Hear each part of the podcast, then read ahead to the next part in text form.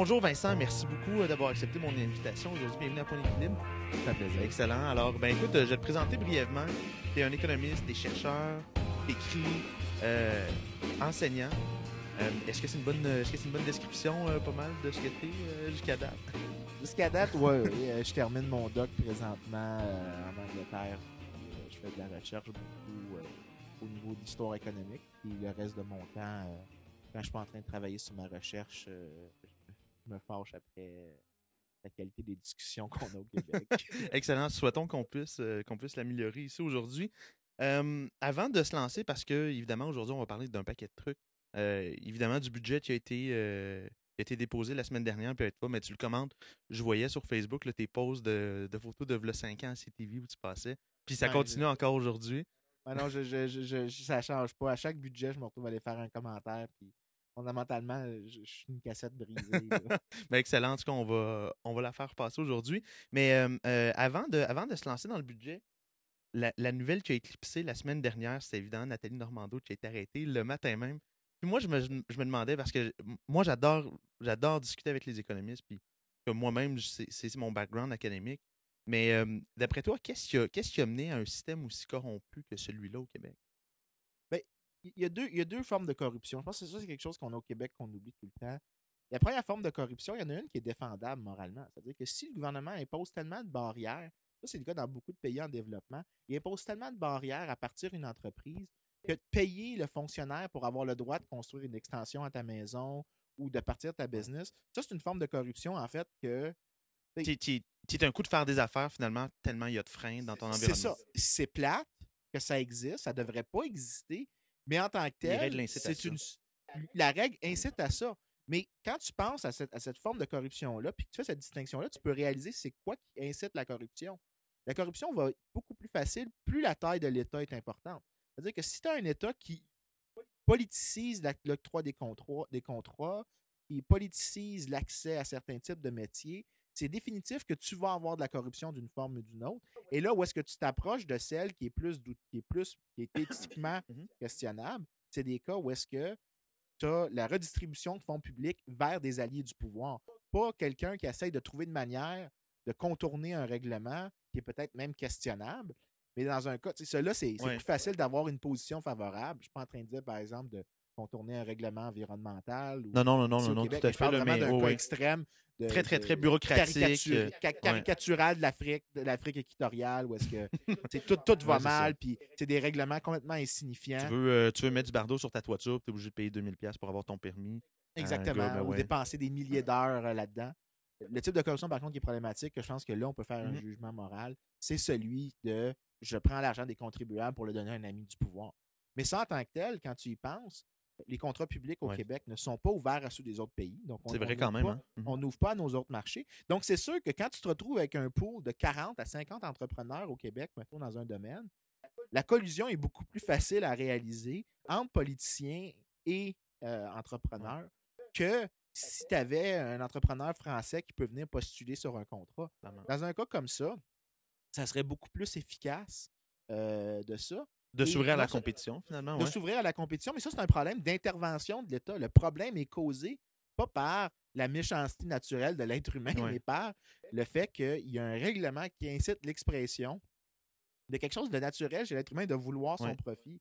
Mais là, dans un cas comme ça, c'est un profit qui coûte à la communauté. Ouais, c'est très cher. Excellent. Bon, ben, sans plus tarder, on va se lancer sur le budget. Budget équilibré euh, avec, euh, avec beaucoup, de, beaucoup de coupures. Juste avant, de, juste avant qu'on commence à enregistrer, on parlait un peu de, on parlait un peu de justice sociale. Mais premièrement, toi, ton, juste euh, peut-être peut nous rappeler les faits saillants euh, du, du budget pour commencer, puis, puis évidemment, ben, avoir ton opinion sur ça. Et si je te dis les faits saillants, je vais dire exactement ce que j'en pense. Excellent. Allons-y comme ça. Ça me convient. Le budget est équilibré. Oui. Donc, ça, c'est super. Pas de déficit, on n'est on n'est pas dans le rouge.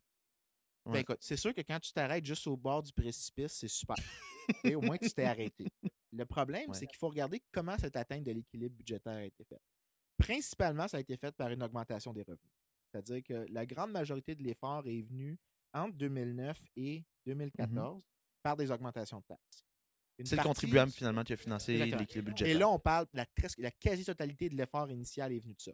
Ensuite, de 2014 à aujourd'hui, une partie plus importante est venue des de la, de de du ralentissement de la vitesse de croissance des dépenses. C'est-à-dire qu'on n'a pas réduit les dépenses, on a réduit la vitesse à laquelle ils augmentent. Et là, une, une partie significative de ce qui reste est venue de la réduction, de l'augmentation encore des revenus. Donc, quand tu regardes sur toute la période, Donc, la ouais. grande majorité de l'effort est venue d'une réduction, d'une augmentation des, des- des revenus. Et quand tu regardes même en pourcentage du PIB, les revenus de l'État, à la fin du règne libé- du plan libéral, les taxes vont être plus élevées que lorsqu'ils l'ont pris des péquistes en 2003. Hmm. Ça- ça- ça- je trouve ça vraiment ridicule pour un parti qui se dit, tu sais, le parti Libéral, hein? Jusqu'à ça. Ben Parti libéral, ben oui. mais d'avoir été techniquement, là, si on y va dans la caricature de c'est quoi une idéologie politique, d'être plus à gauche que le Parti québécois. Techniquement, ce qu'on est en train de dire, c'est que le parti pro, Non, non, mais tu- tout à pro- fait. pro libre Ouais. marché au Québec, celui en termes de Ouais. résultats, c'est le Parti québécois. Est-ce que moi j'ai moi j'ai l'impression que des fois on, on- on fait une espèce de sacralisation de l'équilibre budgétaire. Est-ce que euh, est-ce que tu trouves que dans le cas qui nous occupe actuellement, on, on tente de l'atteindre à tout prix, puis on le fait pas de la bonne façon? il y a une littérature en économie qui dit que c'est bon d'avoir des déficits. Puis, j- j'ai, je, je vais dire que je suis d'accord avec ça, avec énormément de, de- de- de préconditions. La première, c'est qu'il faut que ce soit un déficit qui est causé uniquement par un ralentissement. C'est-à-dire que tu fais juste prendre tes revenus du passé, puis tu t'empruntes pour un moment, puis tu changes absolument rien à tes taxes. Tu attends que ça reprenne, puis Mhm. tu changes absolument rien à ça. Ça, c'est excellent. Ça, c'est un déficit que tu dois endurer. C'est juste à cause Ouais. qu'il y a un, C'est sa cause de variation. Peut-être juste un rappel pour, pour les gens qui nous écoutent qui sont un petit peu néophytes. Ben, les, les revenus de l'État, finalement, augmentent avec le PIB parce qu'il y a plus d'argent ou ou en tout cas plus de revenus qui sont générés. Puis quand le PIB décroît ou la croissance baisse, puis comment dire, puis la, la croissance des dépenses continue, ben là, à partir de là, on tombe dans le rouge. Puis non seulement ça, mais quand il y a une récession, il y a des, il y a des- il y a des dépenses qui doivent augmenter. Puisqu'on a des programmes sociaux, euh, dès qu'il y a une récession, les dépenses au titre de l'assurance-emploi augmentent, au titre de certains programmes, Programmes aussi sociaux de réinsertion, de Exactement. formation. Donc, c'est sûr que dans- chaque fois qu'il y a une récession, les dépenses publiques vont Ouais. augmenter, les revenus vont planter. Mais si tu as des bonnes. Si là, mettons la politique monétaire Ouais. de côté, puis c'est quoi un bon environnement de croissance, éventuellement, quand la croissance reprend, tu dois rien changer pendant ce temps-là. Mm. Parce que si tu changes de quoi, tu risques d'empirer la situation. Et quand ça va revenir, les revenus vont augmenter. Et au fur et à mesure que les gens quittent l'assurance-emploi ou d'autres Ouais. programmes de réinsertion, les dépenses vont rediminuer. Donc, c'est comme, c'est comme ce qu'on appelle des stabilisateurs automatiques. Auto- ils vont, ils vont Ça, va, ça va se réajuster seul. Ça, c'est un type Ouais. de déficit qui est super défendable. Mm. C'est-à-dire que. Est-ce que tu trouves que dans le contexte québécois, euh, on, a, on, on a tendance à être un petit peu contre-cyclique, au sens où, sais, on regarde actuellement l'é- l'économie québécoise n'est pas en croissance particulière, et on tient mordicus à faire, euh, à, atteindre l'équilibre budgétaire. Oui, oui, oui. Le problème, c'est que les gens ne comprennent pas c'est quoi les. Quand je dis qu'il y a énormément de préconditions à savoir c'est quoi un Oui. bon dé- une bonne atteinte de l'équilibre budgétaire, quand tu es une petite économie ouverte comme le Canada ou le Québec, ça sert absolument à rien de faire des déficits pour relancer la croissance. Parce qu'au final, tout ce que Parce qu'on dépend des exportations, finalement? parce qu'on dépend des exportations, puis à, à toute fin pratique, tu finis par exporter ton, ton déficit et il n'y a aucun effet sur la croissance. Euh, c'est très, très rare. Un, un gros pays comme les États-Unis, il y a un cas théorique à faire qu'un un, stimulus fiscal fonctionne. Donc, de faire un déficit pour relancer la croissance, c'est excellent. Mais dans des petites économies comme le Canada puis le Québec, ça sert absolument à rien. Euh, puis c'est théoriquement, c'est presque indéfendable. Pourquoi? C'est très. Ben, juste parce que quand tu es une petite économie, tu n'as aucun effet sur ce qui se passe dans le monde. Puis tu- comme tu prends les Ouais. taux d'intérêt mondiaux, tu prends les prix mondiaux. Tu dépends finalement de conditions dont tu contrôles pas Exactement. le- oui. Exactement. Tu n'as aucune influence sur quoi que ce soit. Dès que tu vas faire un déficit, euh, tu vas être obligé de prendre les taux d'intérêt mondiaux, tu vas avoir des influx Ouais. de capitaux qui vont venir vers ici. Donc, au final, tu ne changes pas grand-chose. La seule manière qu'un déficit peut avoir des, des effets positifs, Mm-hmm. c'est si tu l'investis dans des projets très, très rentables, inhérents à l'économie canadienne. Donc, construire une route qui est super Mhm. nécessaire. Mais ça, c'est une affirmation qui est Ou du financement en recherche et développement, par exemple, en haute technologie, dans, dans les secteurs de Ben, regarde, technologie, ouais. C'est là que quand je te Ouais. dis il y a plein de préconditions, je peux faire tomber l'argument du déficit à partir d'ici. À partir d'ici, c'est là que je peux commencer à dire que je suis 100% d'accord. Ok. La littérature, c'est très rare que la littérature trouve des effets positifs de la recherche, du financement gouvernemental de la recherche et le développement. Euh, il y a beaucoup de recherches là-dessus, notamment Terence Keeley de l'Université euh, de Nottingham, ou euh, Buckingham, excuse-moi. Euh, grosse littérature là-dessus sur les effets empiriques. Non seulement, mais quand le gouvernement dépense en recherche et développement, il y a même un effet d'éviction, c'est-à-dire que le gouvernement évince la recherche privée qui se fait et produit de la recherche publique qui n'est pas C'est pas nécessairement, de super bonne qualité. C'est- C'est c'est peut-être un petit peu. euh, ouais. pas celle que les gens ont besoin. Je Euh, disais, euh, ça, ça- mais ça- ça- ça me fait penser, c'est juste quelque chose sur lequel je rebondis. Mais euh, j'ai lu un article sur, sur Apple il y a à peu près deux semaines. En tout cas, c'est un parallèle, là, tu, me- tu me diras si le parallèle tient. Mais où, où Apple ont décidé de, de commencer à développer leur propre microprocesseur, puisque l'ingénieur en chef disait, disait si je donne trop de budget à mes ingénieurs, ils vont, ils vont cesser d'être inventifs, ils vont cesser de trouver euh, des nouvelles façons d'innover pour arriver à un microprocesseur optimal. Est-ce que c'est un parallèle qui se tiendrait un petit peu? Oui, ça, Ouais. ça peut se tenir un petit peu, mais je ne veux pas trop embarquer Ouais. sur l'innovation parce qu'il faut que je, je veux Oui, finir le point sur les, les déficits. Il y, a, il y a un point sur Ouais. l'innovation qui mérite d'être fait, puis on peut y revenir Excellent. après. Là, quand tu, quand tu regardes, c'est quoi les conditions pour qu'un déficit relance la croissance, c'est très rare que tu le réalises. Surtout, il va être réalisé quand l'État est tellement petit, Mhm. il faut qu'il soit à un point tellement petit dans l'économie que là, des fois, c'est ajouter des services qui sont nécessaires. Donc, par exemple, tu t'imagines dans la Grande Dépression, euh, où est-ce que les services publics sont littéralement super bas, ajouter un hôpital de plus pour lutter contre la malaria Ouais. Ou de mettre des infrastructures de sanitation publique, ça a des effets positifs sur la croissance. Donc là, c'est très clair qu'il y a un bénéfice. Il y a un super bénéfice. Mais quand tu es rendu à 40% de l'économie, le bénéfice d'une intervention additionnelle de l'État, il est marginalement très bas, Mhm. peut-être même négatif.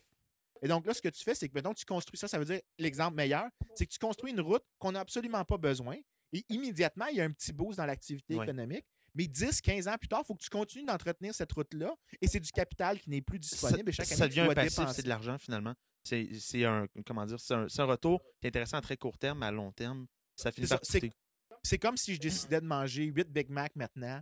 Puis euh, je présumais pas que dans plus Ouais. que- que- parce que j'ai un comportement Plusieurs années maintenant. pour ta santé, il y aurait. Exactement. Ouais. Il y a un coût qui vient après sur ma santé pour avoir un trip maintenant. Et là, c'est là que l'argument pour des déficits diminue progressivement. Et même, c'est là que tu remarques, quand tu regardes la littérature, surtout Alberto Alessina euh, et euh, plusieurs autres, montrent que les effets, même les, les plus keynésiens des économistes, Mhm. donc la, la branche la plus à gauche qu'on a parmi les économistes, Qui sont, qui sont les- pro-déficit, qui veulent avoir plus d'intervention de l'État, exact. pour les petites économies Mhm. ouvertes, euh, la réduction des dépenses, donc si tu veux atteindre l'équilibre budgétaire en réduisant les dépenses, l'effet est toujours plus petit, voire négatif, que celui d'augmenter les revenus. Et après quelques années, l'effet de réduire les dépenses augmente la croissance. C'est-à-dire qu'il y a un effet d'ajustement. Ouais. Donc, tu perds un petit peu pendant un moment. Exactement. en Mais efficacité. après, quand tu as libéré ces ressources-là pour le secteur privé de les utiliser, la croissance Ouais. est même plus importante. Euh, et c'est même très significatif. Euh, la littérature est super forte là-dessus. Et euh, ça, ça amène à la question, c'est comment tu arrives à un équilibre budgétaire? Ouais. Si tu arrives à l'équilibre budgétaire en augmentant tes taxes, généralement, non seulement les, efforts sont très fragiles, ils ne réussissent pas, Puis l'impact sur la croissance aussi. et l'impact sur la Ah croissance ouais. est négatif, mais c'est pour ça que les- c'est pour ça que des plans budgétaires axés sur l'augmentation des revenus sont très faibles. C'est que tu dois augmenter tes revenus, donc tu ralentis. tu- Et donc, tu- en Ouais, taxant plus, Tu ralentis ton tu potentiel. de croissance. ralentis la croissance de l'économie, donc le pool de revenus futurs que tu veux avoir. Ouais. Et c'est là que l'argument pour les déficits Mhm. est très, très faible. Et quand on fait la distinction de tous les plans, donc on prend, disons, 2009, puis ça, je l'avais fait avec l'Institut économique, mais c'était vraiment pas original comme étude parce qu'on a refait ce qu'Alestina, ce que De Rougy, ce que plusieurs personnes ont fait, donc plusieurs Mhm. papiers qui montrent ça. Euh, c'est quand tu distingues les pays qui ont des, des plans de consolidation budgétaire, donc d'équilibre budgétaire, basés prédominamment sur la réduction des dépenses, ces plans-là réussissent. Ils sont soutenus sur une longue période et la croissance est positive après quelques années, euh, devient Ouais. positive après quelques années. Et même des fois, il n'y a même aucun effet à court terme. C'est-à-dire que même dans certains cas, Mhm. comme par exemple l'Autriche, c'en est un que- qui est trouvé dans le papier d'Alessina, l'Autriche, les Pays-Bas, l'année immédiatement après l'équilibre budgétaire, c'est positif. Comment euh, c'est c'est intéressant ce que tu dis parce que ça, ça me donne une perspective qui détonne un peu avec les idées reçues. Euh, habituellement, Ça, ça- ouais. ça nécessite plusieurs Ouais. nuances. Non, non, non, non, non, tout à fait. Puis, puis une de ces nuances-là, entre autres, c'est au niveau des services sociaux. On a, on a remarqué, puis tu me disais tantôt avant, avant justement qu'on commence l'enregistrement, que toi, la, la justice sociale, c'est quelque chose. euh, c'est quelque chose qui est viscéral là, chez toi, c'est des valeurs quand même? Ben, c'est- Ouais. je, je m'appelle un. Parenthèse de- d'opinion politique. je suis proche des libertariens en termes d'opinion Mhm. politique, mais le terme que j'aime utiliser, c'est bleeding heart libertarian. C'est-à-dire que je, je crois fondamentalement que lorsqu'on utilise que les marchés sont très, très capables de créer de la justice, Mhm. Et que si l'État a un rôle, ça ne devrait pas être dans l'intervention, mais dans un minimum de redistribution. Ça devrait être ciblé, très précis. Euh, faut, euh, ça nécessite un point de vue qui est qui, distan- qui divorce complètement l'intention Ouais. du moyen utilisé. Ça, ça, c'est, un truc en économie euh, qui fait en sorte que je pense que beaucoup d'économistes, encore une fois, ont, de la difficulté à trouver de l'attraction pour leurs idées. C'est, c'est cette espèce de distinction-là, justement, entre Oui. le résultat et l'intention. Parce qu'on peut vouloir avoir l'intention que, que tout le monde se porte mieux, mais le résultat, souvent, de ces politiques-là, c'est qu'à moyen terme, ben, c'est un échec total. Ben, c'est plate. Un économiste, c'est généralement quelqu'un de super ennuyant à écouter. Parce qu'il va dire non, augmenter le salaire minimum, ça ne va pas régler le problème de pauvreté. Techniquement, tu sais, tu y penses Ouais. intuitivement, augmenter le salaire minimum, quelqu'un Ouais. fait 20$ piastres de l'heure, il y a plus de chances de ne pas être en dessous du seuil de pauvreté. C'est tout à fait vrai, tu sais, l'intuition comme ça. Mais quand tu penses après ça, la deuxième Aux étape, c'est de dire, ben. Il y a un, un employeur, lui, il demande de l'emploi, Mhm. puis il ne choisit pas d'exploiter la personne méchamment. Dans certains cas, il y a de la discrimination, puis il ne faut pas la nier. Mais lorsqu'il emploie quelqu'un, il paye la personne le plus proche possible de la valeur de ce qu'elle produit par heure. Si je suis forcé de payer quelqu'un 20 quand ce qu'elle me produit, c'est 5 Ben, tu peux c'est sûr que je vais la virer. c'est ça. Donc, c'est sûr que je vais virer cette personne-là ou ne pas l'embaucher. Et euh, l'effet, au final, c'est quand tu fais cette espèce de divorce agressif de l'intention du résultat, tu arrives à quelque chose que tu dis, ben, regarde, Qui goûte peut-être pas bon, finalement, mais qui est... ben, c'est ça. Puis au final, tu peux te sentir super bien quand tu te couches, mais quand tu regardes le résultat, c'est qu'il y a plein de gens pauvres qui ont perdu leur job puis qui se retrouvent euh, encore plus dans une Mhm. situation problématique qu'avant. Et tu les as pas aidés, là. Mais tu te sens bien, mais tu les as pas aidés. Mhm. C'est pour ça que c'est plate un économiste à écouter. Puis quand tu as un déficit, par exemple, là, pour revenir au point du déficit, quand t'as- tu penses qu'il y a un- une récession, puis que tu veux relancer la croissance, puis que le politicien dit je veux relancer la croissance en faisant un déficit, je peux comprendre l'intention derrière ça. Mais quand tu regardes toute la littérature qui existe, les cas dans lesquels un déficit relance la croissance sont tellement précis, tellement rares, Mhm. que tu peux questionner l'idée. C'est pas que tu veux qu'on fasse rien puis que les gens souffrent pendant la récession. C'est que tu es en train de dire, regarde, tu peux empirer la situation à long terme dramatiquement si tu fais ça. Fait que, un peu l'image de l'économiste, c'est first do no harm. Ouais. Fait que quand ils se pensent ça, mais c'est plat Mais, comme mais, mais si- politique. si on regarde au Québec la façon dont ça s'est fait, néanmoins, moi, j'ai eu l'impression, en, en- en regardant les nouvelles, là, il y avait un cas d'ailleurs d'un- centre de désintox euh, dans, les, dans, dans les Laurentides qui a fermé pour un truc de comme de 5 millions de dollars. Moi, j'ai l'impression qu'au lieu de couper dans le gras, parce que du gras, il y, en- il y en a beaucoup, en termes de bureaucratie, en termes de euh, en termes d'administration qui est autour des services, est-ce euh, que tu n'as pas l'impression que dans cette coupure-là des dépenses, on n'a pas été du côté des services, c'est-à-dire comme le côté facile plutôt que d'aller du côté plutôt bureaucratique ou d'un. Mais regarde, c'est une autre Parce ouais. qu'il faut ajouter ça.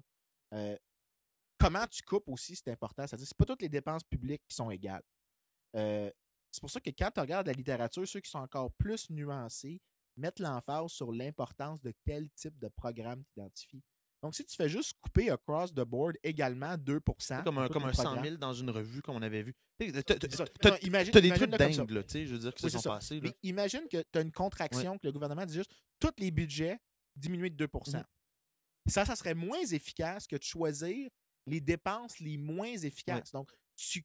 Mais faire ça, ça nécessite un effort de pédagogie incroyable, de pensée gouvernementale, de dire quels programmes qu'on fait qui sont vraiment questionnables. Est-ce qu'on questionne le service de garde à l'enfance? Est-ce qu'on peut, par exemple, euh, se départir du modèle actuel, de laisser les prix augmenter au niveau du marché, de ne pas émettre des permis, hormis pour la, la- la- la- certaines sécurités de base. Et après ça, on fait juste un transfert selon le revenu des parents, tu reçois avec ton chèque de TVQ un, un montant Payer de manière cash. proportionnelle. Exactement. à Si t'es pauvre, tu reçois Ouais. beaucoup. Si t'es riche, reçois Ouais. absolument rien. Ou l'inverse, ou, ou du moins comme tu payes pas d'une façon. Je pense qu'il y a certains Exactement. services qui l'ont fait. là. Puis seulement si tu utilises le service. Si tu Ouais. restes à la maison, tu n'as pas de compensation. Dans un système comme ça, j'en avais fait le calcul quand on était à l'Institut, puis ça, ça datait de 2012, 2000 2013, excuse-moi. Puis la différence de coût, c'était 700 millions. C'est-à-dire que tu, toujours en offrant des, toujours en offrant un certain financement pour les services de garde, avec une réforme comme ça, de repenser le fonctionnement du programme, on sauvait 700 millions de dollars en dépenses.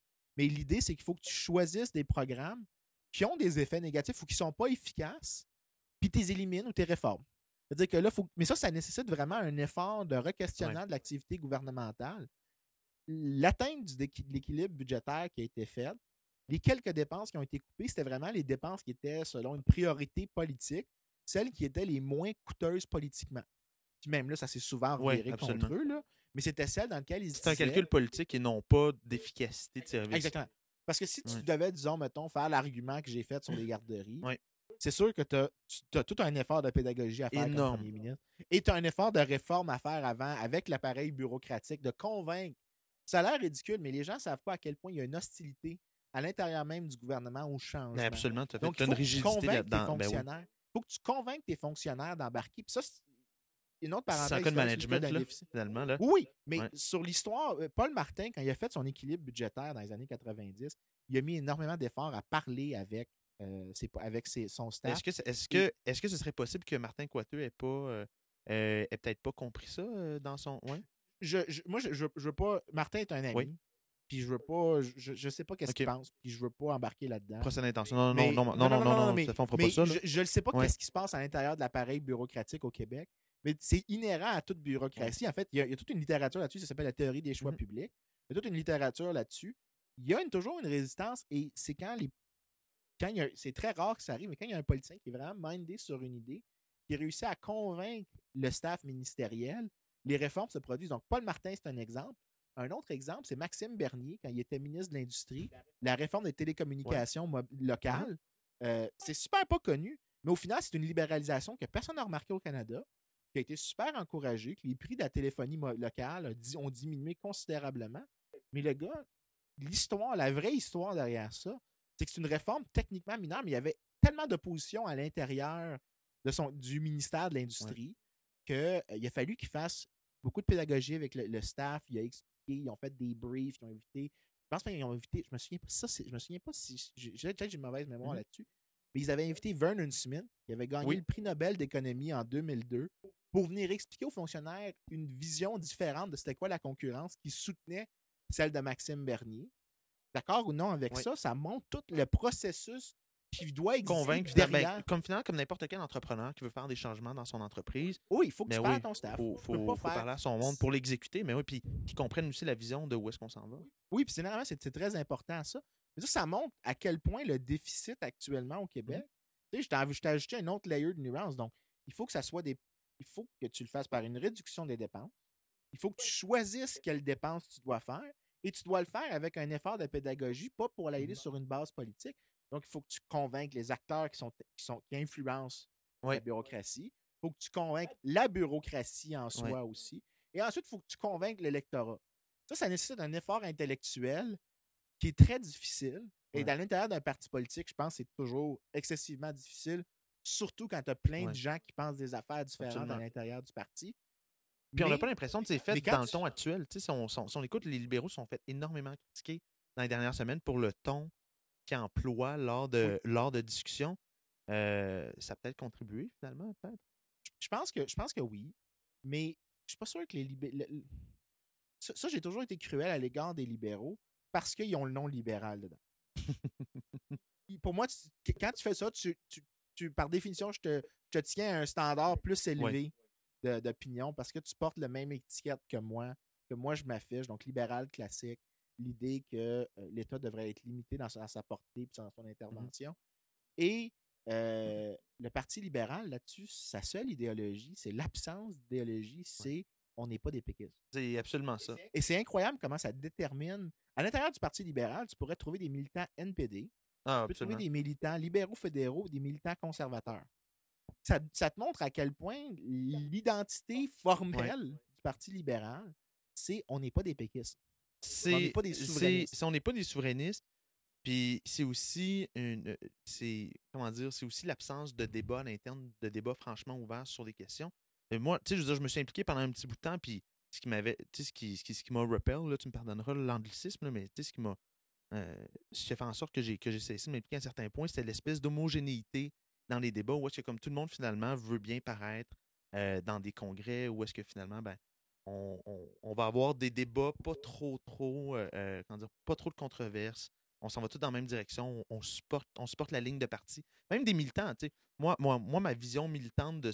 Ben, plutôt, du moins, ma vision d'un militant, c'est quelqu'un justement qui doit brasser un peu la cage, tu sais, puis qui est là comme pour rappeler au, euh, à, l'intelligentsia du parti que finalement, comme vous êtes là, tu sais, vous êtes là pour vous êtes là pour servir le monde aussi, tu sais. Ben, justement, à cause de ce que tu décris, euh, le Parti libéral n'est pas nécessairement. J'ai plein de libéraux que je trouve super sympathiques comme personne. Absolument. Mais ça fait que, à cause que tu n'as pas, t'as pas le type de militant que tu trouves dans d'autres partis, tu n'as pas une idéologie cohérente au Parti libéral. Donc, à quelques exceptions, comme je pense que Martin Coiteau est une des exceptions. tout à fait. Le connaissant personnellement, je le sais qu'il pense des idées très claires. Mhm. Euh, pour lui, sa pensée est très articulée, mais il doit être une exception à l'intérieur de ce parti-là.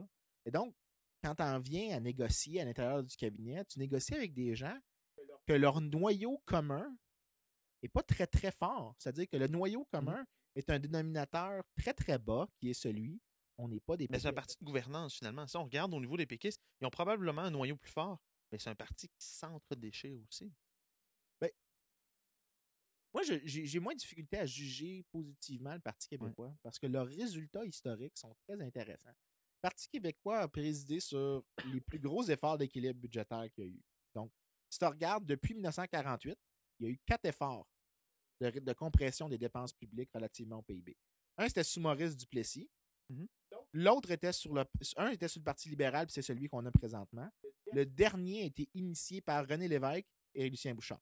Donc, en termes de contraction des dépenses publiques, euh, le Parti québécois réussit mieux. Et non seulement ça, mais même si le Québec demeure une place où est-ce que la liberté économique n'est pas très Mhm. élevée, donc les indicateurs de liberté économique sont Taxes élevées, réglementation élevée. Réglementation élevée, respect, respect moindre des droits de propriété Ouais. privée. Euh, c'est le Parti québécois qui a toujours causé les meilleures améliorations de ces indicateurs-là. Et c'est sur le Parti libéral que les indicateurs se sont le plus C'est détériorés. drôle parce que les discours sont complètement à l'opposé.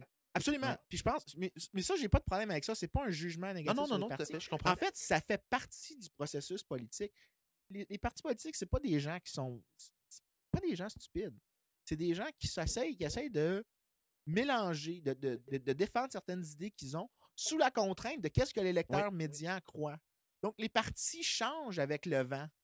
Et le Parti québécois se retrouve tout le temps à dire des choses à gauche.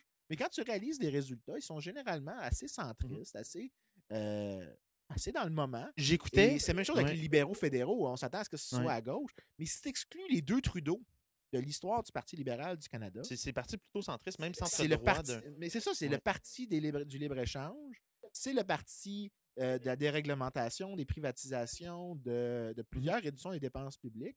Et euh, non seulement ça, mais quand tu regardes les conservateurs en comparaison, tu enlèves juste Mulroney. En fait, non, même pas. J'ai même pas besoin d'enlever Mulroney. Je laisse Mulroney in, puis les conservateurs ont l'air vraiment faibles relativement aux libéraux. Les conservateurs, c'est l'époque du protectionnisme de John A. MacDonald, de, de- de- de dépenses complètement ahurissantes sur les voies ferrées. Euh, c'est ensuite Robert Borden avec la guerre, énormément de mesures Très, liberticides. très contraignante, ben oui. Euh, le New Deal, en fait, le Canadian Deal que Robert Bedford Bennett, euh, William W.B. Bennett a essayé d'avancer au fédéral. C'est euh, Diefenbaker avec ses plans de dépenses et son protectionnisme aussi. Et ensuite, l'exception qui a fait que le Parti conservateur est devenu une image free market, c'est Brian Mulroney, Stephen Harper, Preston Manning, toute cette Oui. gang-là qui ont changé le cadre intellectuel du conservatisme. Et donc, quand on regarde les partis, ils changent avec le temps. clair. Mais ce qui rend le Parti libéral du Québec, donc son effort Mhm. actuel de réduction des dépenses publiques, son, son effort actuel d'équilibre budgétaire unique, c'est qu'il n'y a pas un noyau intellectuel dans ce parti-là.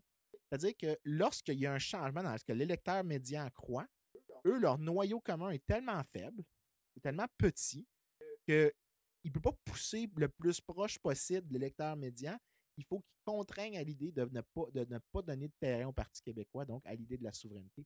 Ça fait que quand tu regardes le budget, Mhm. tu arrives au budget aujourd'hui, c'est assez ordinaire. C'est un budget, en fait, que si tu crois aux clichés politiques, péquiste aurait pu signer. Probablement. C'est probablement vrai. J'écoutais un truc très intéressant. Tu, sais, tu, tu me disais comme par rapport, par rapport aux étiquettes, euh, par rapport aux étiquettes politiques qu'on attribue au Parti québécois et au Parti libéral. Euh, avant d'arriver ici, tantôt, là, on est lundi matin là, pour les gens qui vont l'écouter mercredi. Mais euh, euh, j'écoutais j'écoutais Paul Arcand avec Mario Dumont puis Pierre Curzi. Puis euh, Mario Dumont, ton ancien chef d'ailleurs, parce que tu t'es impliqué, tu Oui, j'ai fait de la gaffe de m'impliquer en politique. J'ai la politique maintenant, je, je le dise. Je C'est bon. plus de politique. Puis euh, euh, j'écoutais Mario Dumont qui racontait l'histoire d'un d'un euh, d'un gars qui fait beaucoup de, de M&A, donc de fusion-acquisition, qui reprend des entreprises, euh, qui les flippe de bord, puis là, ben, après ça, comme il, il- il va changer l'administration. Puis là, ce qu'il disait, ce gars-là racontait que quand il voulait faire des changements dans une entreprise, il disait pas. Il disait non, non, non, tout va rester pareil. Tout, tout, tout va rester de la même façon. Les processus sont bons parce que les gens baissent leur défense. Et inversement, quand il, quand il il voulait pas effectuer de changement, ce qu'il disait, c'est qu'il qu'il laissait planer la possibilité qu'il allait avoir des changements. Parce que finalement, comme tout le monde, tout le monde crispait, puis là, tout le monde voulait garder les mêmes processus, c'est exactement ce que le gars voulait faire. Ben, c'est là qu'il y a une littérature intéressante en économie, sur tout ce qui est la, la question des attentes que les gens forment. Euh, les politiques publiques ont un énorme effet. La, la vieille, la- ce que tu peux résumer de la littérature économique sur les, les attentes que les gens font, les gens ont, Mhm. c'est que you can fool some of the people some of the time, but you can't fool them all the people all the time. Oui. Et tu peux façonner des attentes de manière temporaire. Éventuellement, les gens réalisent. Mhm. Mais c'est important quand même, même si c'est très rare que ça fonctionne, puis ça n'arrive pas dans certains cas, lorsque tu le fais, lorsque tu annonces un plan, il faut que ça soit crédible. Il faut que ça soit un commitment crédible que tu fais de dire je vais faire telle chose. Et si tu en viens à pas avoir un commitment crédible, ou que les gens viennent à croire un commitment crédible qui n'est pas celui que toi tu essayes de communiquer, les attentes vont être complètement ridicules. Donc, les, modèles mentaux que les Mhm. gens se font d'attente sont peuvent même être en conflit perpétuel et tu te retrouves à créer une situation dans laquelle ça fait juste dégénérer. Il y a même il y a, il y a un article super intéressant, je pourrais t'envoyer le lien, mais qui utilise cette logique-là des attentes. Bon, on Dès pourrait que le si mettre en tu ligne, là. réussis- Ben oui, si tu veux Ben, me l'envoyer. dans le. Journal of Theoretical Politics, il fait l'argument que la révolution américaine, c'est fondamentalement ça. C'est le gouvernement britannique annonce une série d'attentes, Mhm. puis, euh, euh, annonce son opinion. Les colonistes américains annoncent aussi leur opinion. Les deux ne se communiquent pas et les deux croient deux choses différentes sur ce que l'autre croit. Et chaque fois qu'il agit, ils réalisent que leurs attentes sont brisées. Et ça crée un modèle dans lequel ça dégénère vers une révolution. Hmm. Et ça, c'est la même chose actuellement. Les attentes qu'on a du Parti libéral, c'est qu'ils veulent atteindre l'équilibre budgétaire en coupant tout. Mais en réalité, quand tu regardes, c'est pas ça. Donc, tu es déçu. Le Parti libéral s'attend à dire non, je ne coupe pas les dépenses autant Mhm. parce que c'est pas de l'austérité qu'on fait. Puis c'est effectivement pas ça. Moi, je suis un défenseur de l'austérité. Mais eux essaient de communiquer ça, mais le public réagit déjà en disant Mais non, c'est ça que vous faites, vous coupez les dépenses partout. Ah, c'est ça, c'est ça. fait ouais. La réalité ne matche pas Ouais. avec les attentes que les acteurs se sont fait. Et le résultat qui arrive au final. Est-ce que, est que, le- est-ce que le Parti libéral, finalement, ne gagnerait pas à dire qu'ils font de l'austérité? Même, euh, oui, oui, oui, oui, oui, ça oui. serait même mieux que, Ouais. littéralement, c'est même mieux d'y aller comme ça, euh, d'aller all-in, Mhm. de dire c'est quoi tu crois. Et non seulement ça, mais il y a euh, une autre chose dans, dans le- dans les cadres de réforme, parce que ce que je fais fondamentalement comme économiste, Mhm. euh, ma spécialité, c'est l'histoire économique, mais à travers le, le- le- ce qui transcende tout, tout ce que je fais, tu sais, ça s'appelle le political economy, c'est-à-dire que L'économie Je suis politique, voilà. ouais. je suis intéressé par qu'est-ce qui mène à une décision X euh, ou décision Y. Mhm. Qu'est-ce qui affecte après ça le cap de développement économique qu'il y a? Donc, c'est le processus euh, de décision économique qui m'intéresse énormément et le résultat de ces décisions-là. Et quand tu regardes cette littérature-là, il y a souvent des cas de qu'est-ce qu'est-ce qui fait que des réformes fonctionnent ou sont amenées à terme? Généralement, c'est les réformes les plus radicales qui fonctionnent, c'est-à-dire que c'est celles dans lesquelles tu y vas pas modestement, tu y vas all-in, c'est-à-dire que tu décides d'une shot, déréglementer le marché du travail, À la Thatcher. couper. euh, quasi, Ta- ouais, non? Ta- Thatcher, euh, euh, le- le- c'est. OK. J'embarquerai pas là-dedans. Non, non, non, mais, non, mais, non, mais c'est juste que c'est juste que ce que tu dis pour la plupart des gens, ça résonne. à- à- Ça- ça peut ouais, résonner à ouais, ça, Thatcher. exactement. En réalité, il y a deux Thatcher. Il y a Thatcher 1983 onward, puis il y a Thatcher premier mandat. Les, les gens comprennent pas ça. Thatcher 83 onward, c'est super défendable, selon moi. Thatcher 79-83, pas défendable Pour quelle raison? Je- je- En Ouais. fait, partiellement défendable. Euh, euh, je veux Oui. juste, Vas-y, vas-y, vas-y, complète, complète. on- L'autre avant que je suis en train de te mentionner, c'est que quand tu regardes les réformes les plus compréhensives, l'exemple que j'aime le plus me servir, c'est la Nouvelle-Zélande. En Nouvelle-Zélande, ils ont. euh, puis c'est un gouvernement travailliste qui a fait donc de gauche, Mhm. qui a poussé pour des réformes excessivement free market, mais il les faisait tout en même temps. C'est-à-dire que ça c'était un branle-bas de combat. Ça empêchait les opposants de s'organiser. Mais en même temps, C'était c'était un permettait- front de combat finalement trop large pour. Mais, Ouais. mais plus important, ça permettait au gouvernement de dire je sais que je t'enlève ta nanane à tel groupe d'intérêt, je t'enlève ton, ton bénéfice que tu as. Mais comme j'enlève celui d'un autre groupe pour réduire les dépenses puis réduire les impôts, ce que je t'enlève à toi est compensé par ce que je réussis à te redonner en enlevant à l'autre. C'est-à-dire que tu éliminais toutes ces petites interventions-là d'un coup et tu minimisais l'opposition des gens justement en enlevant les bénéfices de un qui était donné à l'autre. Quand tu t'attaques juste à un d'un coup, Eh, tu as l'air de cibler une personne. Pour le. Pour le. Pour le- comment dire, l'exemplifier pour les gens, est-ce que tu as un cas spécifique en tête? Ben, leur exemple à eux, c'est qu'ils étaient en- ils ont fait des lois pour désyndicaliser le secteur public et en même temps, ils enlevaient des subventions aux agriculteurs, ils coupaient l'intervention des agriculteurs, ils réduisaient des subventions à certaines entreprises et ils baissaient l'impôt des entreprises et l'impôt des particuliers en même temps. Fait qu'ils disaient, fair enough, je, je réduis la taille du secteur public, mais je réduis les subventions pour réduire les impôts, je réduis les subventions aux agriculteurs aussi pour réduire les impôts, mais en même temps, je vais ouvrir les barres, je vais, je vais, je vais déréglementer telle affaire pour les agriculteurs, pour leur donner plus de chances de compétitionner facilement avec les autres pays. Mhm. C'était notre point de vue, c'est on veut enlever le plus d'État possible de l'économie. Et comme c'était fait de manière très cohérente, et le, cred- le credible commitment, c'est pas jaillir les syndicats, jaillir les agriculteurs, jaillir telle chose. C'était, euh, avait pas, tu ne pouvais pas faire de message comme ça. Tu faisais le point au final avec lequel tu te retrouvais, c'était je veux un État moins important. Et le credible commitment qui était établi de la part du gouvernement, c'était je suis en train de faire des réformes pour réduire la taille de l'État. Tu peux être pas d'accord avec moi, mais, Mais c'est ça que je fais. transparent. Tu peux pas questionner l'intention que j'ai, elle est claire. Tu peux questionner la validité de l'intention, mais elle est très claire. Je, ça, c'est ce que je suis en train de faire. Et il n'y a aucun problème de communication qui se fait et les modèles mentaux que les deux groupes se font sont très bien établis. C'est-à-dire que les opposants savent à quoi ils s'opposent et le gouvernement sait ce Oui. qu'il défend clairement. Et la personne qui est entre les deux, le, Mhm. le public, est conscient de c'est quoi les termes du débat.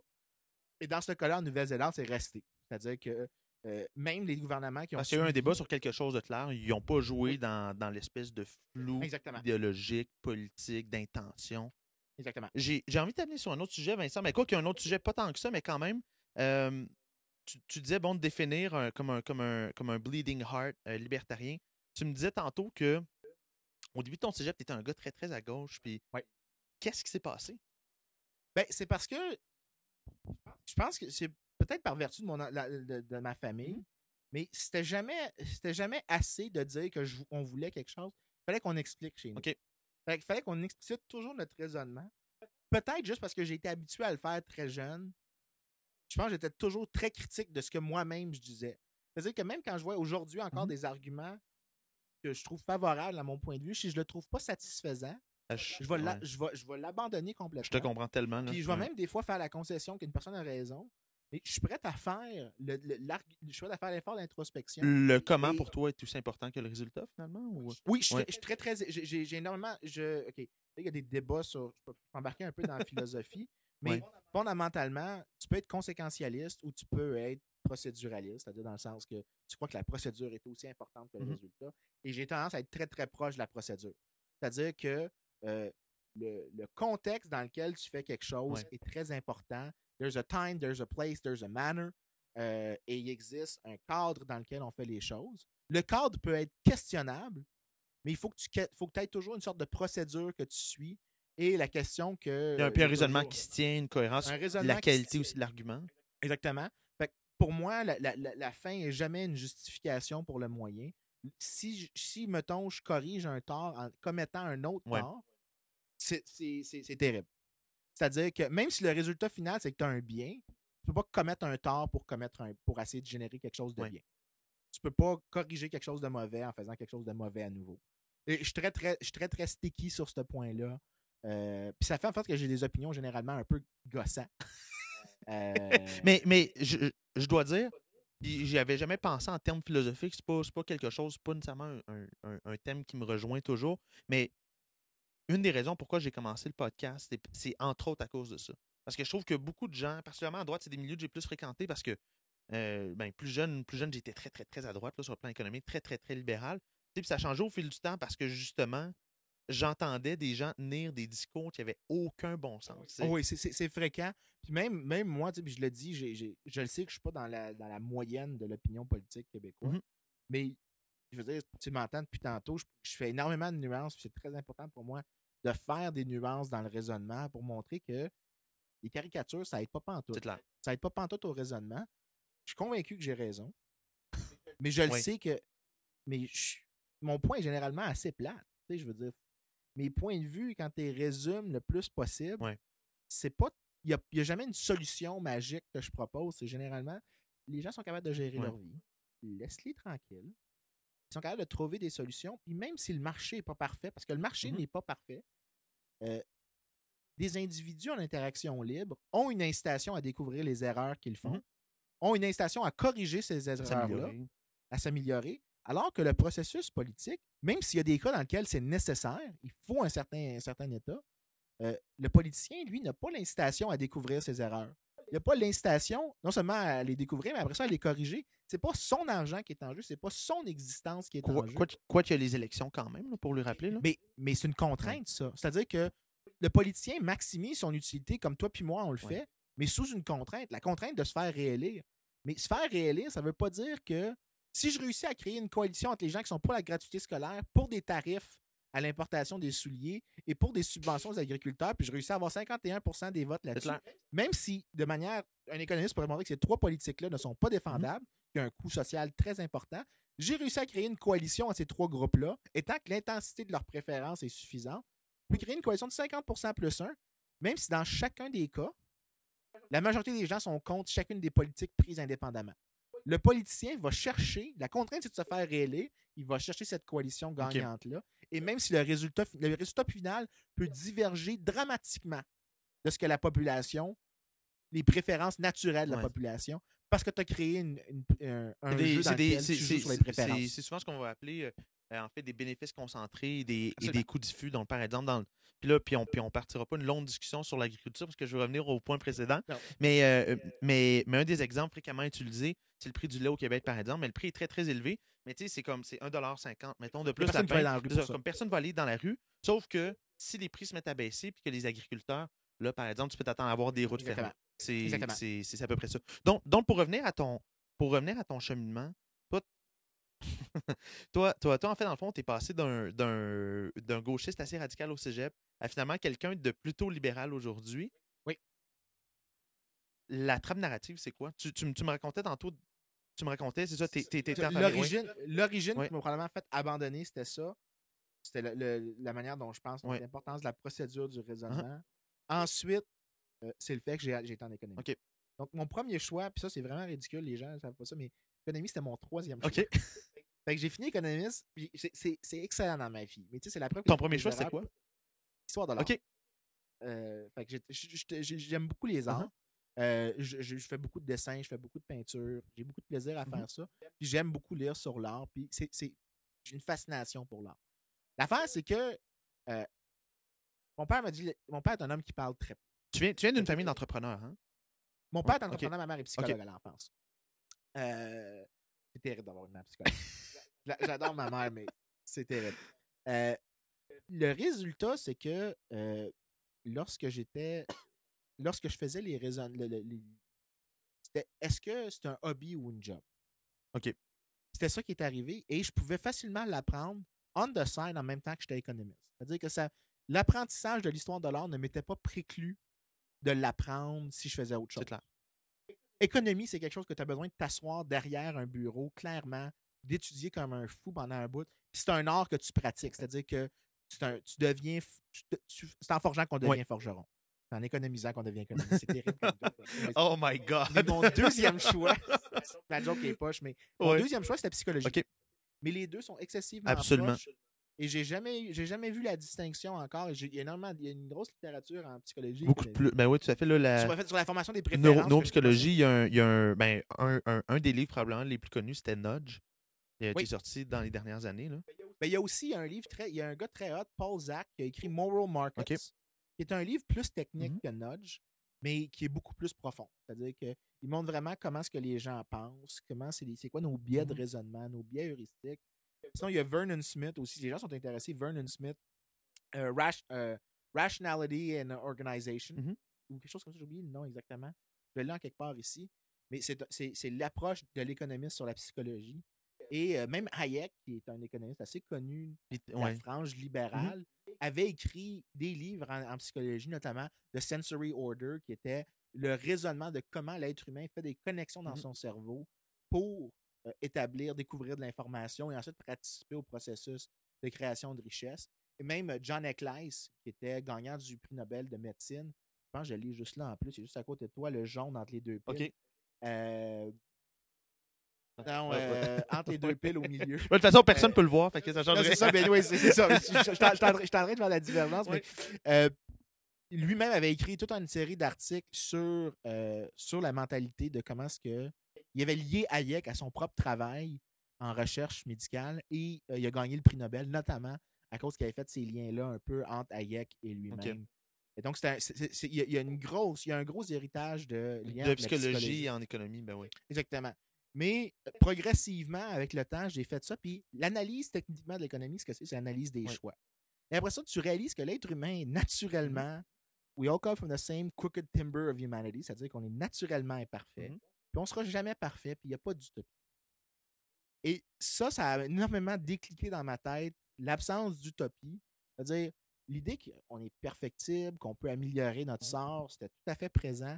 Mais là, j'avais comme réalisé que c'était une asymptote. Tu ne pouvais jamais te rendre à la perfection. Sauf, sauf que, sauf qu'en économie, dans, en tout cas, du moins, une des perceptions, euh, probablement même une des caricatures de l'économie, c'est l'espèce de l'espèce de comportement parfait avec les attentes en fonction des attentes. Oui, Ouais. ça, là, ça, j'ai ça quand les gens mentionnent ça parce que c'est une caricature. Oui.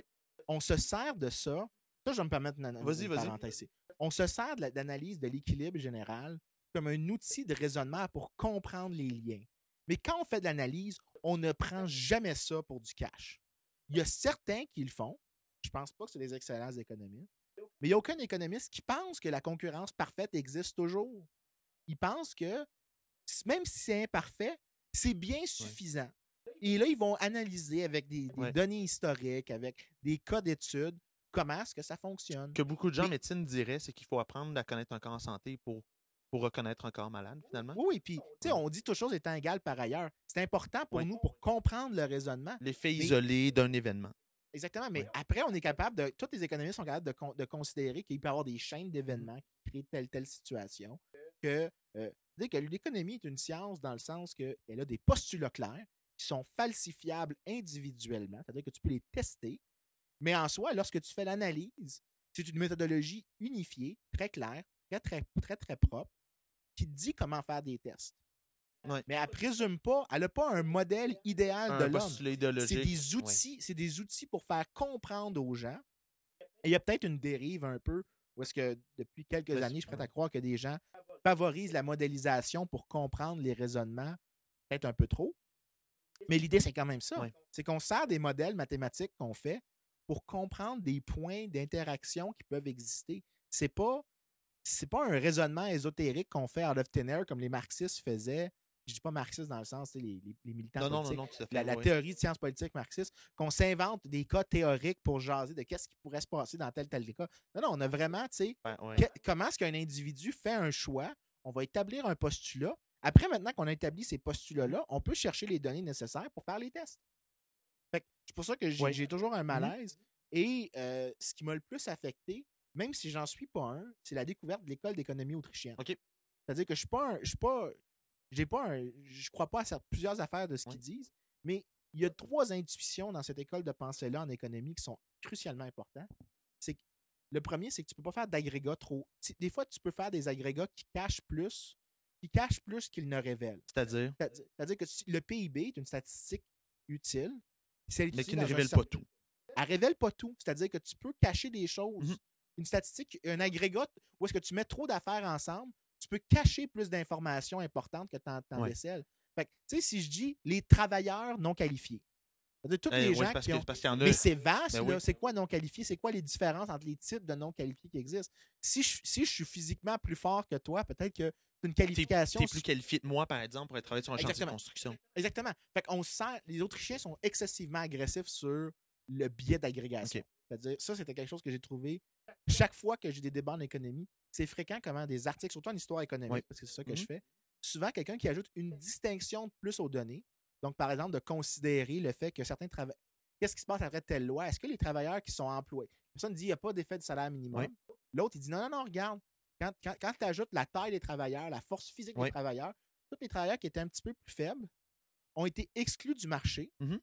Les compagnies ont fait plus de. ont dépensé beaucoup d'efforts dans le screening des gens. C'est-à-dire qu'ils ne faisaient pas juste prendre le, le nom de la personne puis l'employer sans l'avoir Ouais. vu.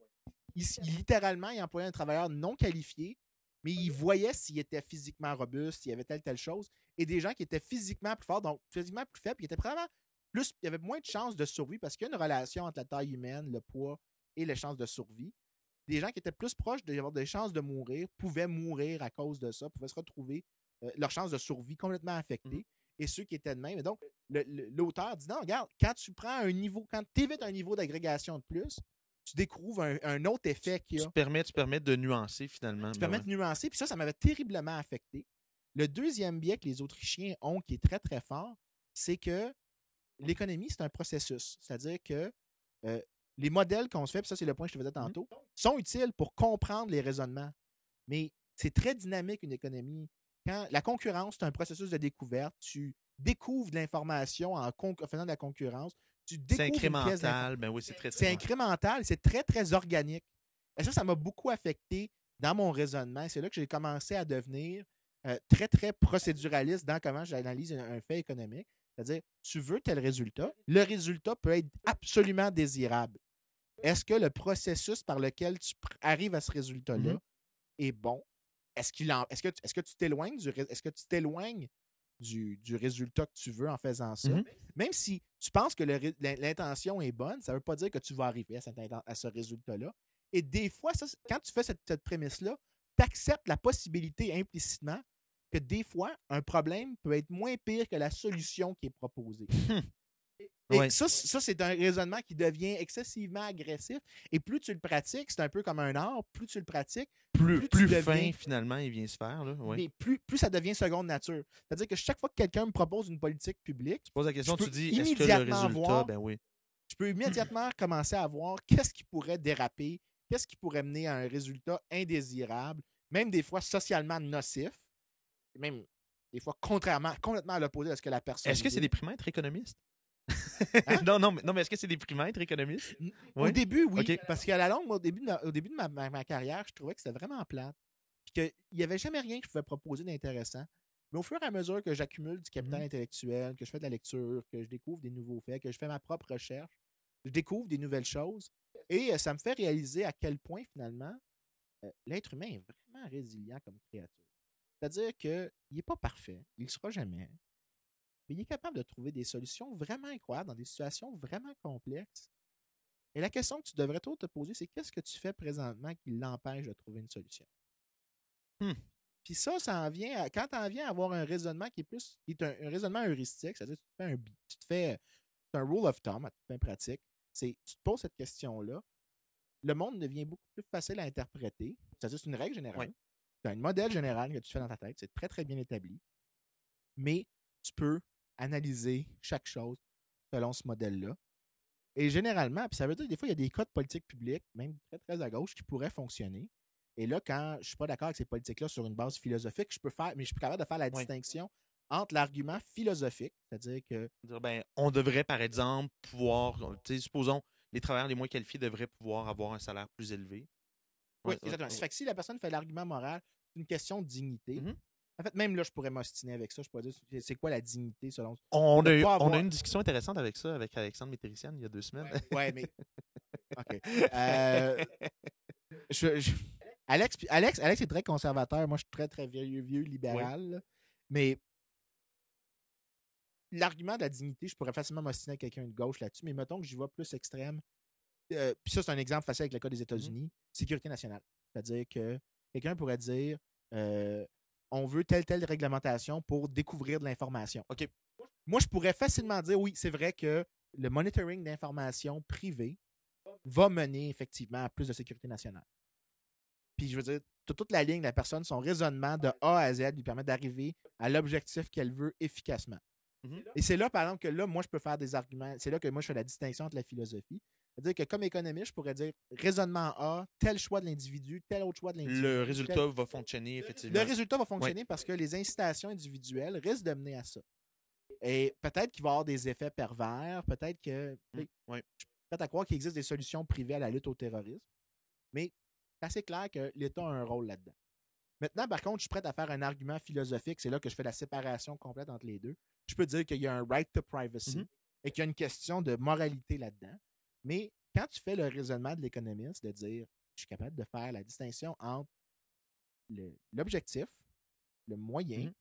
Donc là, tu établis c'est quoi le chemin que tu veux suivre, l'objectif que tu veux atteindre. Tu peux faire la distinction entre les deux si ça t'amène à ton objectif. Fait que tu peux distinguer est-ce que l'atteinte de l'objectif va être, va être satisfaisante. Et ensuite, tu peux faire l'autre effort additionnel, c'est de dire est-ce que la, la procédure utilisée pour se rendre à ce chemin-là, est-ce qu'elle est éthique en soi? Et probablement. C'est un autre compas idéologique là, à partir de là, ou, ou- ou du moins c'est un autre compas intellectuel, finalement. Mais, pour, mais, mais c'est ça qui fait que l'économiste c'est vraiment le meilleur philosophe possible.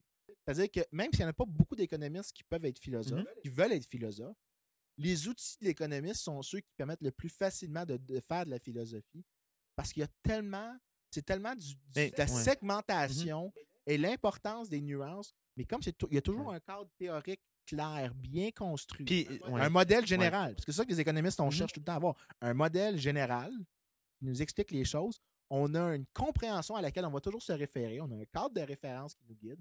Mais ensuite, on a tous nos points individuels qu'on peut tester. Et ensuite, la philosophie, c'est juste, la- c'est juste. puis la notion d'utilité juste- c'est juste- juste de juste de la logique appliquée. oui, tout à fait. Après ça, nous autres, on peut prendre notre cadre, l'appliquer, et on peut faire la distinction Mm. entre est-ce que tu vas atteindre l'objectif que tu veux? Est-ce que l'objectif en soi est moral?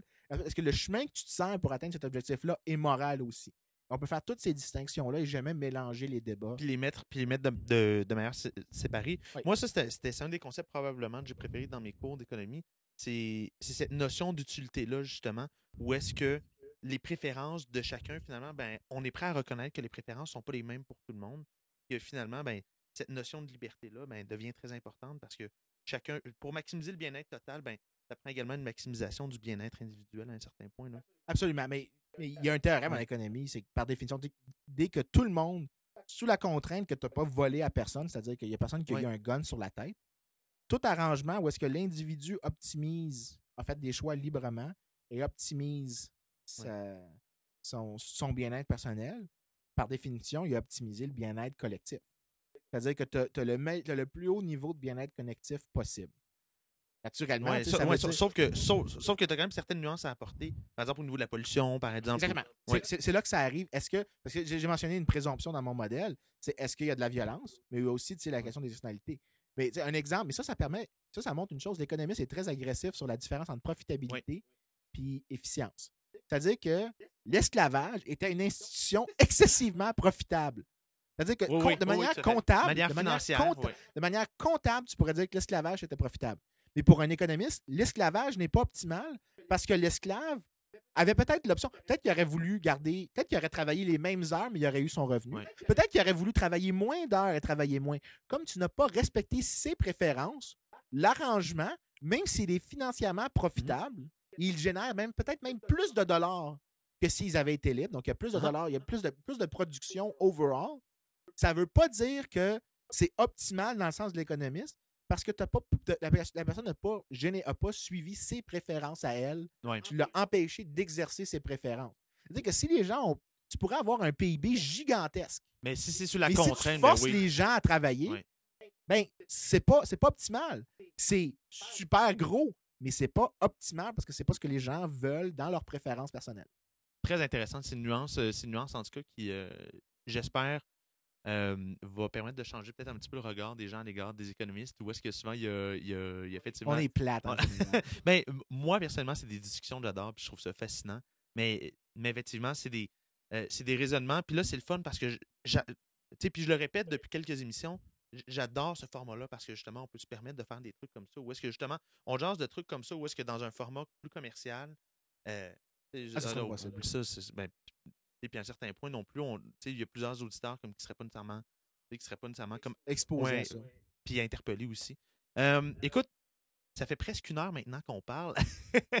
ça va vite, hein? Euh, Je voudrais, euh, euh, je voudrais conclure en, en- en te laissant, quoi que, quoi que, quoi que j'ai fait jaser quand même pas mal à date, là, mais le coup de gueule de la semaine, c'est le classique. Je te laisse. euh, je- Coup de gueule la semaine. Ben, écoute, coup de gueule de la semaine, j'irai avec euh, tout. euh, parce qu'on en parlait avant, Ouais. depuis moi. C'est vraiment sur le rôle de la culture. En fait, non, même là, je vais y aller sur la question des. euh, de, de tous les gens qui capotent sur les musulmans. OK. Parce que ça, ça me fait, ça, me- ça me fait capoter. Il y a toujours cette espèce d'impression-là là, que le musulman est capable de penser comme un groupe. C'est-à-dire que y a tout- ils ont toute une pensée Oui. unique. Et c'est incroyable à quel point ça, il y, a, il y a des divergences entre ce que les gens disent et ce que les musulmans croient. Et quand tu regardes les comportements que les musulmans ont. Donc, souvent, ils vont dire, la première chose qui est souvent dit, c'est qu'ils font des tonnes d'enfants puis ils vont nous surpeupler. Oui. Ça, ça, ça sort. Ils sont, sont mais- 3 à Montréal, là, ou, ou au Québec mais, même. mais- là. Mais, même là, mais quand tu regardes le- la, plus grande, la plus grande baisse historique du taux de fertilité des femmes dans les pays du Moyen-Orient. C'est-à-dire que quand tu regardes le sommet, par exemple, des révolutions industrielles, en- le début de la révolution industrielle en Angleterre, où est-ce que chaque femme avait à peu près, avait à peu près sept Oui. enfants, dont un mourait à peu près. Non, deux, excuse-moi. Deux mouraient. Et tu regardes, ça a pris pour arriver au niveau que l'Iran est maintenant, ça a pris à peu près 110 ans. C'est quoi leur niveau actuel? 2.1, Ok. 2.2, OK, quelque fait, à peine, à peine au- à au-dessus. peine le seuil de Ouais. reproduction. Parce qu'à 2.1, tu reproduis ta Ouais. population, tu la gardes constante. L'Iran, ça y a pris 30 ans. Hmm. En 30 ans, l'Iran a accompli la baisse de fertilité que, euh, que l'Occident a accompli En en, 110 baisse- ans. en 110 ans. C'est massif. Donc, même si en public, ils disent des choses excessivement religieuses, quelqu'un, quelque part, se sert d'un condom. Et ça a l'air ridicule, de même avec la joke comme ça, mais ça montre que Non, non, non, mais entre, le vrai. discours, entre le discours public et le comportement privé de l'individu, il y a un divorce radical. Ouais. Et les gens mentent énormément en public. Leurs choix individuels ne mentent jamais sur leurs préférences. Ils vont cacher en public, mais dès qu'ils savent qu'il n'y a personne qui les juge, they're going to use a condom. Ils vont utiliser la pilule. La même chose au Québec, par exemple, avec les. les, les, les- les- Ce qui nous rappelle finalement que la, que la nature humaine, euh, peu importe où est-ce qu'on est, euh, Exactement. Puis quand tu regardes, par exemple, dans les pays occidentaux, les, immi- les immigrants musulmans qui arrivent, leur taux de fertilité tombe à celui de la le moyenne de monde la aime ça avoir du population fun. en une génération. Fait que la génération suivant celle de l'arrivée, même taux de reproduction. Et ensuite, tu regardes leurs opinions. En l'espace d'une génération, leurs opinions sont collées sur celui de la population native. Ils ont, ils ont peut-être des opinions complètement ridicules, mais ils sont pas plus ridicules que la population moyenne. C'est c'est pas parce qu'ils sont musulmans. Absolument. C'est pas parce qu'ils sont musulmans. Ensuite, quand tu regardes, par contre, la distinction, c'est où est-ce que l'intégration des musulmans se fait le mieux? C'est dans les pays où le marché du travail est le plus libre. Et donc, en France, en Allemagne, des marchés excessivement réglementés, l'intégration est, est très mal faite. C'est-à-dire que là, il y a un antagonisme entre certains musulmans qui se sentent Mhm. Exclus d'un système Puis, avec raison à un certain point. avec raison à un certain point. Tu sais, je veux dire, à toute fin pratique, les banlieues à Paris, là, c'est de la ségrégation. Absolument. OK? Je veux dire, on va arrêter de se mentir. Mais euh, en Angleterre, en Irlande, où est-ce que les marchés du travail sont beaucoup plus Mhm. libres, l'intégration est beaucoup mieux réussie. Ça ne veut pas dire qu'il n'y a pas une différence culturelle entre les musulmans qui arrivent et ceux qui partent, mais quand tu analyses des situations comme ça, c'est là que la, la logique d'économiste est vraiment importante. Il faut une analyse de contexte dans lequel les gens font des choix. Fait que même dans une situation super pas libre comme l'Iran, où est-ce qu'ils n'ont Ouais. clairement pas leur préférence, le- le- leur choix, leur premier choix qu'ils veulent, ils réussissent quand même à montrer des, des comportements excessivement occidentaux. Et quand ils sont ici, qui sont arrivés ici il y a longtemps, qui sont dans une société, ils sont libres de s'intégrer, Mhm. ils sont libres de faire des échanges, ils s'intègrent excessivement bien. Et c'est lorsque tu as des institutions qui sont très exclusives, qui bloquent, qui font des monopoles, des cartels, des blocages institutionnels, c'est là que l'intégration se fait le moins bien. Je ne suis pas en train de dire qu'il faut dépenser des tonnes d'argent public pour ça, mais la meilleure manière d'intégrer des gens dans une société, C'est de les laisser s'intégrer. c'est de les laisser s'intégrer, de, de les laisser trouver un. Ouais. Mais, mais ça, c'est parce que c'est vraiment magique. C'est- là que le raisonnement du marché, quand je disais tantôt que les gens sont capables de trouver une solution à leurs problèmes Mm-hmm. parce qu'ils ont des incitations à le faire, puis ils vont trouver mille et une solutions vraiment étranges, mais finalement, ça marche. Ben, l'intégration, c'est le meilleur exemple de ça. Tu choisis le chemin te rend le plus proche possible de conserver ton identité propre avec celle de la communauté avec celle de, euh, de laquelle tu essaies de t'intégrer. Maintenant, c'est sûr qu'il y a des cas extrêmes de gens qui. Puis des cas de discrimination également sur le marché du travail. Là. Puis c'est de l'intangible aussi qui se fait pas nécessairement à travers des politiques publiques, mais des. Les, les gens exagèrent beaucoup la discrimination sur le marché du travail. Euh, c'est incroyable comment c'est exagéré, ça. Dans, La dans quelle mesure? discrimination. Dans la mesure où est-ce que quand tu le mesures, quand, quand tu peux tester là, le. Mais, mais je veux dire, re- reste que, reste que, quand même une il y en a, perception. il y en a. Je suis pas en Ouais, train de dire, tout à fait. je Oui, suis pas en train de dire qu'il n'y en a pas. Je suis en train de dire que l'ampleur du phénomène est beaucoup plus petite que ce qu'on croit. La raison est fort simple, c'est que discriminer, ça a un coût.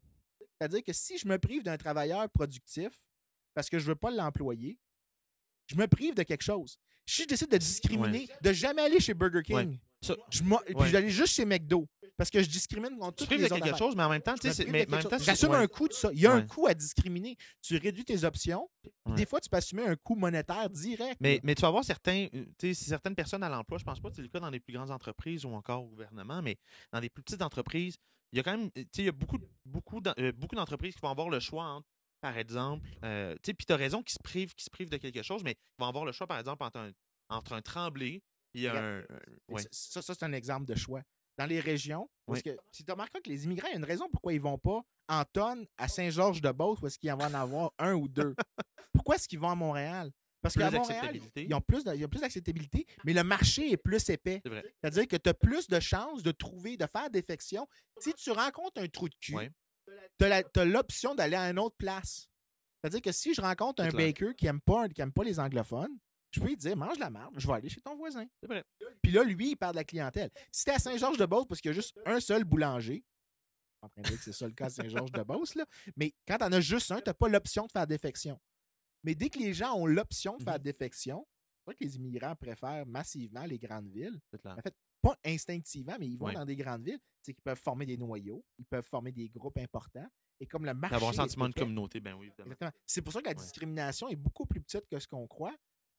La discrimination qui existe, on sent ça, ce qui reste, Mhm. la grande partie s'explique par des facteurs gouvernementaux, c'est-à-dire des institutions qui bloquent l'accès au travail. Tu sais, je veux dire, on fait tout le temps en joke que les chauffeurs de taxi peuvent. Ouais. Des chauffeurs de taxi qui sont ingé- ingénieurs nucléaires. C'est vrai. Ben, effectivement, c'est ridicule de même, mais tu viens de le résumer très clairement. Il y a un problème institutionnel qui existe. De reconnaissance, de De diplôme, reconnaissance, de d'éducation. ben reconnaissance des diplômes, des fois des cartels qui existent. Parce que l'immigrant, il assume une pénalité quand il vient ici. Il n'est pas, Ben pas conscient Mhm. des normes qui régissent le marché en général. Et il y a une pénalité qui vient avec, mais éventuellement, il finit par la prendre. Si tu y mets une barrière de plus, tu y forces à, à assumer une pénalité plus grande en immigrant. Et les chances qu'une Puis la personne ça se société, puis la société, ben oui, premièrement des choses, puis deuxièmement, la société aussi qui le reçoit. Il perd, Ouais. il perd beaucoup. Écoute, on va conclure là-dessus. Merci beaucoup, Vincent, d'avoir accepté. C'était une discussion fort intéressante. Vincent Geloso, euh, auteur, chercheur, professeur, chroniqueur, intellectuel, économiste. Merci. Salut.